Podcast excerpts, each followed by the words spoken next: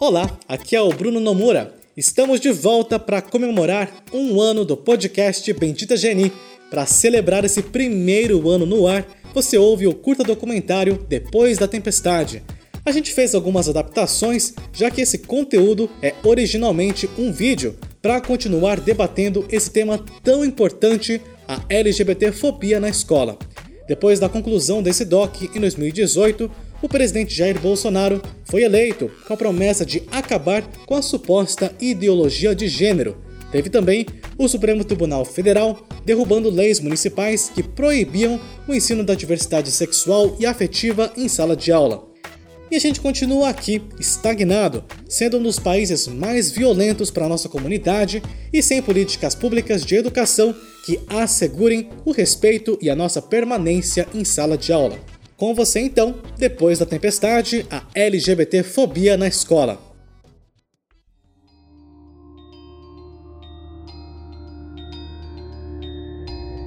Porque às vezes eu me achava tão estranho. Porque tinha alguns pensamentos que me surpreendiam e me assustavam? Porque eu ficava tão desconfortável por sentir as coisas que eu sentia? Pensar nas coisas que eu pensava? Vivia sozinha e envergonhada. Não tinha com quem falar sobre o que se passava comigo. E tinha medo. E tinha medo. E tinha medo. Estava confusa e não via saída. Não queria ser como eu era e não sabia o que fazer para não ser. Ser LGBT, lésbica, gay, bissexual, travesti ou transexual não é uma escolha. Cada um simplesmente é. Só que esse processo de se descobrir sempre gera uma série de questões.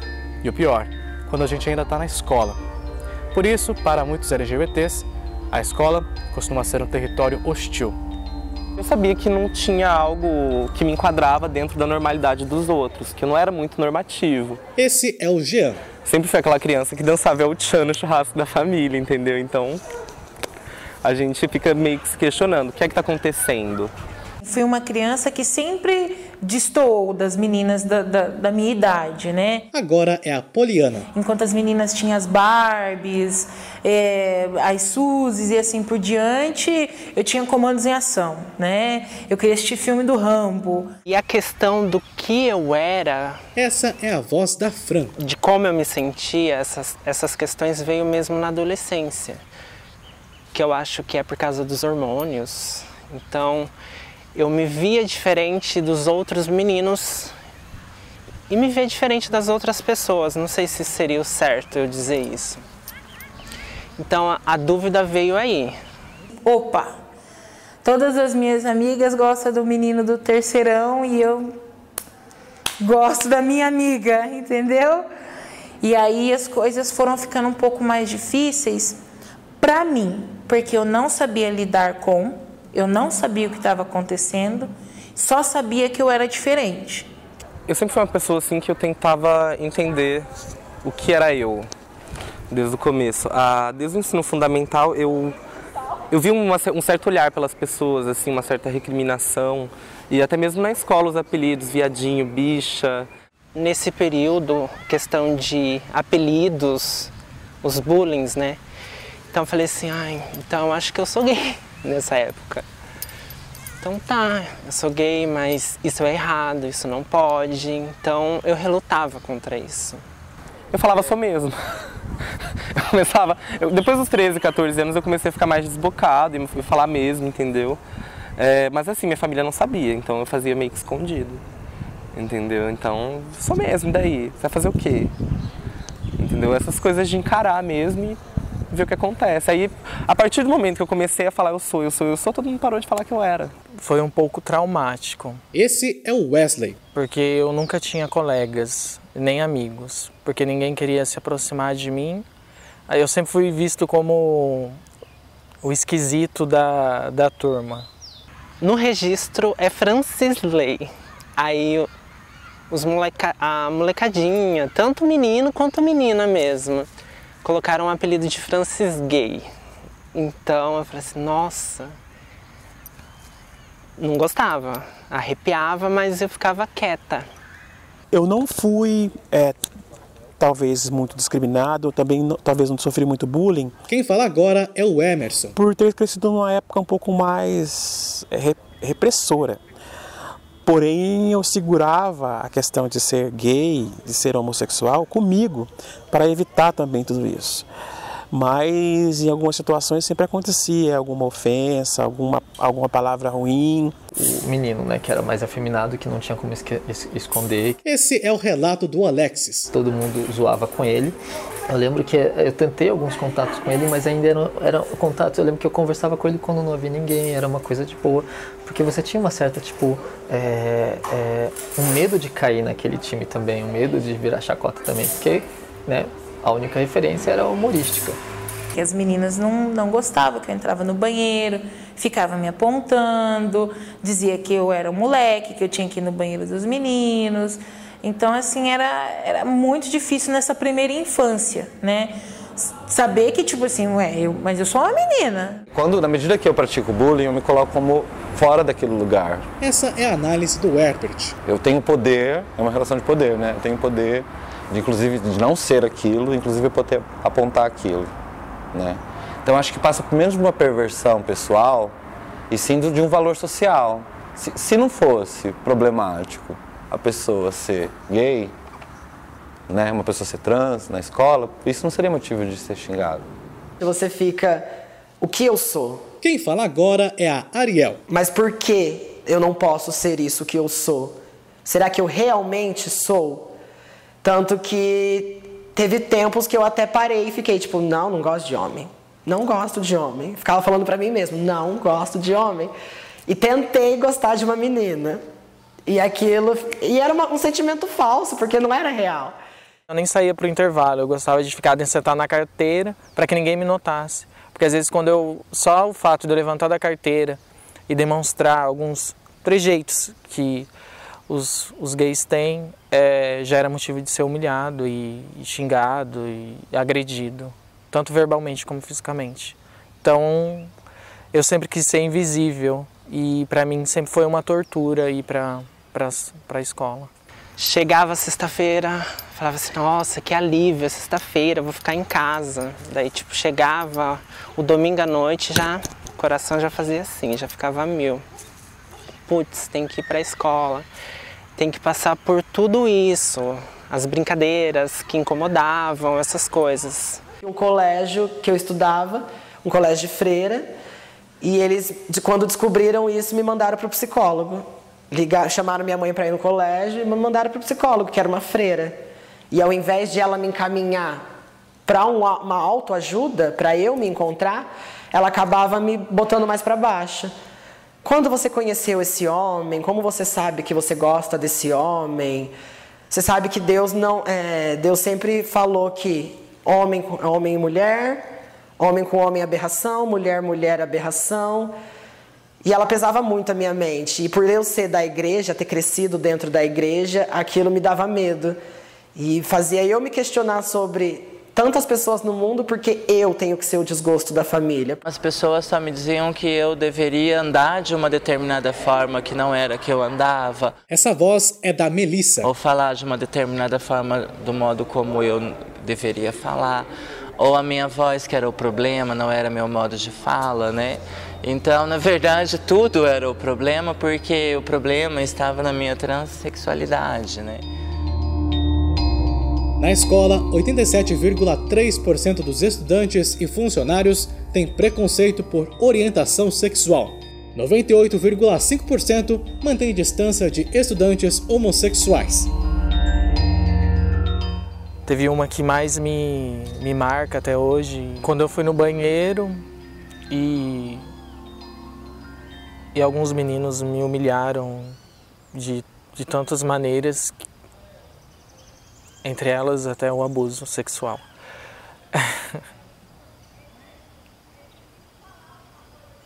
Eu já, eu já pensei várias vezes em me matar. Já tentei, as pessoas falam, você não tentou, porque se você tenta, você consegue. Mas não é tão simples. Porque chega na hora, você pensa em milhões de coisas, tem a família, tem os amigos. Aí você quer sair dessa dor você pensa, não, minha família vai sentir minha falta. Mas mesmo assim, eu estou pesando a minha família. Seria muito mais fácil eu uh, acabar com tudo isso e eu tô livre, minha família tá livre. E eu quase concretizei isso, porque eu não aguentava mais toda essa violência que eu estava passando. Então, para mim, é, morrer era a melhor alternativa. Seria um, um refúgio para acabar com todo aquele sofrimento. E eu adoeci muito, eu tive umas crises depressivas. Eu, com 13, 14 anos, já tomava dois comprimidos por dose para fazer efeito de 100, é, 50 mg de, de tarja preta. Até porque eu tinha medo de sofrer mais violência. E na época, é, eu me via como o errado também da situação. Eu me sentia como o merecedor de toda a violência que eu estava passando. Era uma história de uma travesti da Scarlett, contando dela quando ela tinha 11 anos, que ela nem sabia que era trans, nem sabia o que estava acontecendo com ela, que ela foi abusada no banheiro por oito, lá não sei quantos meninos. O encaminhamento dessa história é que quem foi expulsa da escola foi ela. Naquela época era bem complicado, assim. A temática não estava sendo discutida, era patologizado, então, sendo patologia, havia cobrança de pais que diziam que seus filhos podiam ser contaminados. Então tinha toda uma questão assim bem hipócrita e preconceituosa, né, com a convivência de pessoas diferentes, né? E eu era a única pessoa diferente da escola, né? Então eu acabava sofrendo eu toda essa pressão, esse bullying, né? Eu era aquilo que não poderia ser, que não deveríamos. Então eu acho que é isso. Qual é a mensagem que passou para ela? Você não tem, você não tem esse direito. Você não tem direito daqui. Ao, ao não ter amparo, ao não ter proteção, ao não ter não sei o quê, você vai fazer o que num lugar que te, te humilha? Você vai fazer um lugar, o que num lugar que não te, não, não, não, não te aceita, né? Nós éramos expulsas, né? Porque a gente muitas vezes é, tinha que ser é, passar por muita coisa, muita humilhação, né, para poder permanecer nesses espaços, desde é, a lista de chamada, né, que te que te faz você é, se constranger com seu nome de registro, até possíveis agressões e, e então eu acho que é difícil a gente querer estar ali. Né? A maioria da, da, da evasão escolar acontece porque esse processo educacional acontece no mesmo período em que a gente transita. Entre várias, todas as violências, não é questão de comparar a violência, mas pensando por essa básica, a questão do nome, é uma questão do reconhecimento do outro. Então, assim, é por isso que é muito forte a evasão, a expulsão escolar de pessoas trans, porque assim, o enfrentamento que uma trans, que um trans vai ter que fazer para estar na escola é maior nesse sentido. E principalmente nesse momento, né? nesse momento que ó, nem, nem sei o que eu sou. Então a negação de direitos é o, o assassinato social, né? É, é, não é um suicídio, a gente não se suicida socialmente, a gente é assassinada, né? Quando temas como a transexualidade, por exemplo, não podem ser discutidos. Uma em cada quatro pessoas LGBTQIA+, sofreu agressões físicas na escola. Mais de 70% foram agredidas verbalmente. Porque eu passei tanto tempo da minha vida calado e hoje eu vejo que quando eu falo, eu sou, de certa forma, a voz daqueles que estão em silêncio, daquelas crianças que estão em silêncio. E eu torno a dizer, me dói saber que nas escolas, o local onde deveria se ensinar o respeito é, é, não está sendo não está sendo concretizado. A gente tem que criar uma, uma educação, uma forma de educar que, que humanize, entendeu? Porque a gente desde cedo cria para o mercado de trabalho, cria para a pessoa ser alguém e não ser quem ela é.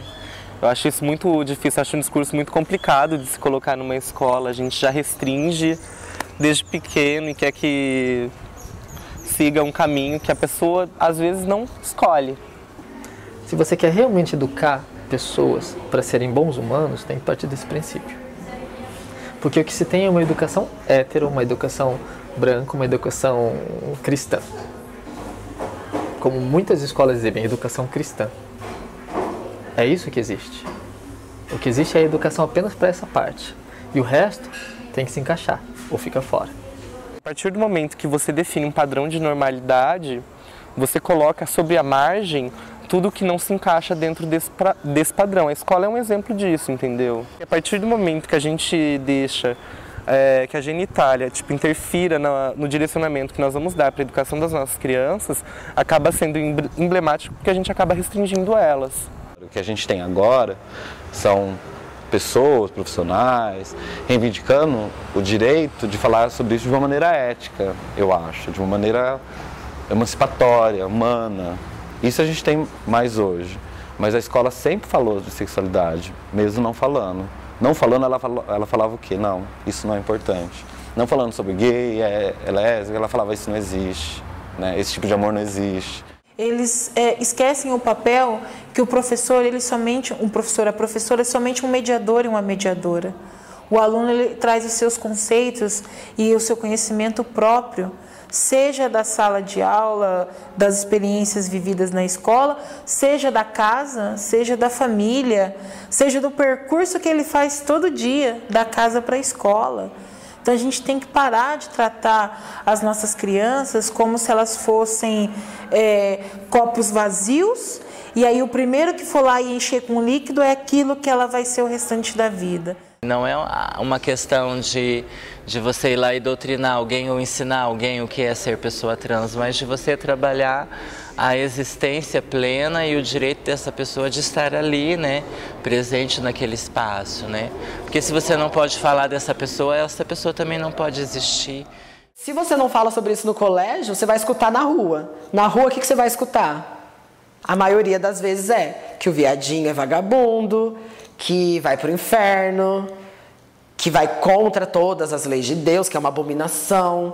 Nós somos filhos de gays? Meus pais são héteros, entendeu? Se homossexualidade, bissexualidade, transexualidade, enfim, fosse ensinado, né? Eu seria hétero, a Cássia Heller seria hétero. Tem que ter um trabalho de escola, por quê? porque não dá para fugir disso mais. Isso está na internet, isso está na novela, isso está nos filmes, isso está na história, está no dia a dia. Não tem mais como voltar atrás. Não dá mais para voltar e disfarçar. Então, quanto mais cedo você trabalhar isso na escola, você consegue direcionar isso. Não tem como mais tampar o sol com a peneira, não tem mais peneira. A repressão dentro do ambiente escolar ela não funciona, ela regride, tá? Ela cria robô. E nós não somos robôs.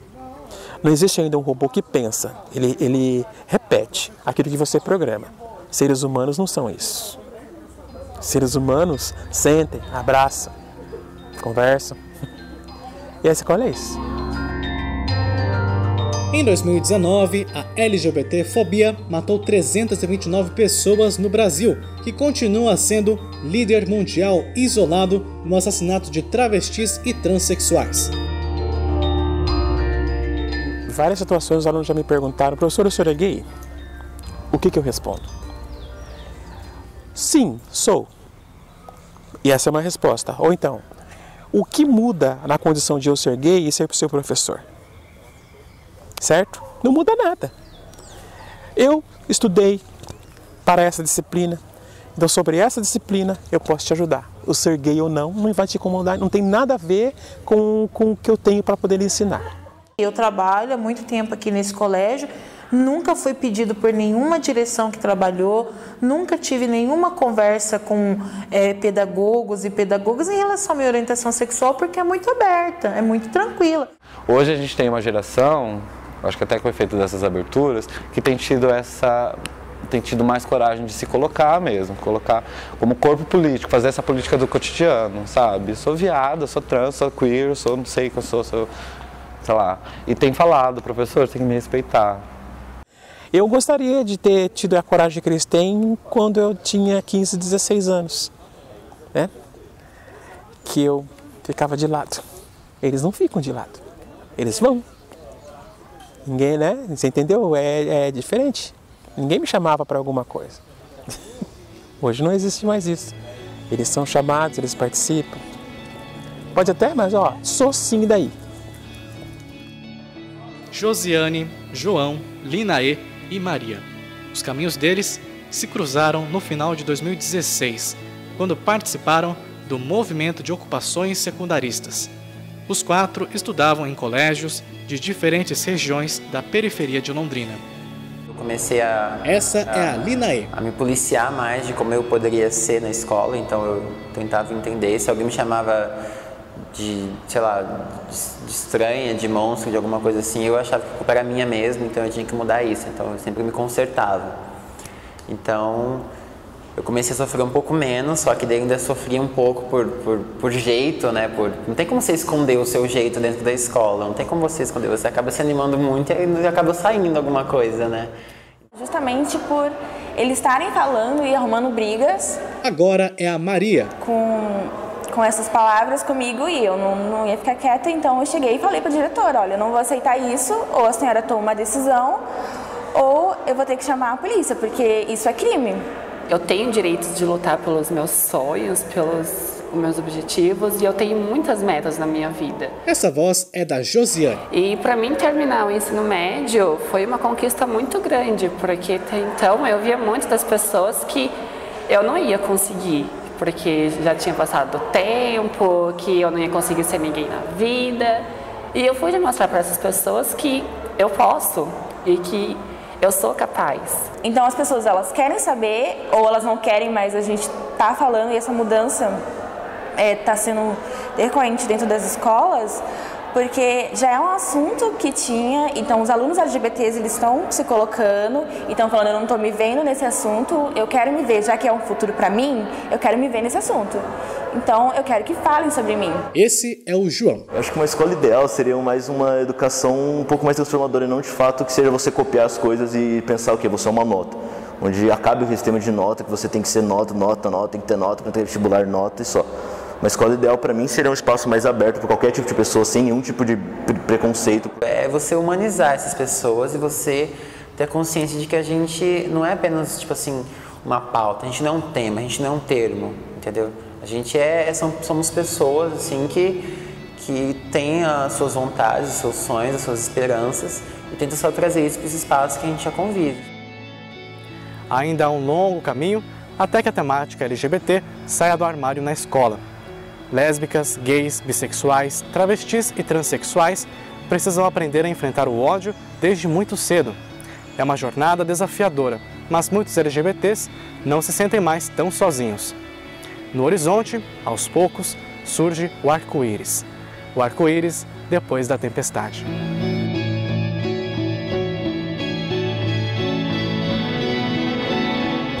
A produção, direção e edição são minhas. O trecho inicial do documentário é do livro Do Jeito que a Gente É, da Márcia Leite.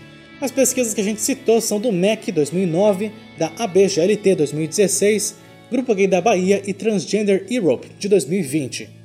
Este documentário foi originalmente produzido como meu TCC em jornalismo na Universidade Estadual de Londrina. Se você quiser assistir, está disponível no youtube.com/barra jornalismo LGBT tudo junto. E nós ficamos por aqui. Bendita Geni é um projeto de jornalismo independente. Já assina este podcast para saber quando sair episódio novo. Fazemos parte da rede LGBT Podcasters. Conheça outros podcasts do Vale em lgbtpodcasters.com.br. Agradecimentos especiais ao Ettore Stefani, William Rochadel e Douglas Santos, nossos mais novos assinantes. Siga a gente no arroba Bendita Geni Podcast para ficar por dentro das principais notícias do universo LGBTQIA+. Sua contribuição é fundamental para a continuidade deste projeto. Saiba como contribuir a partir de 10 reais lá no benditageni.com. Seu exercício jornalístico de resistência, reflexão e amor fica por aqui. Muito amor e até mais!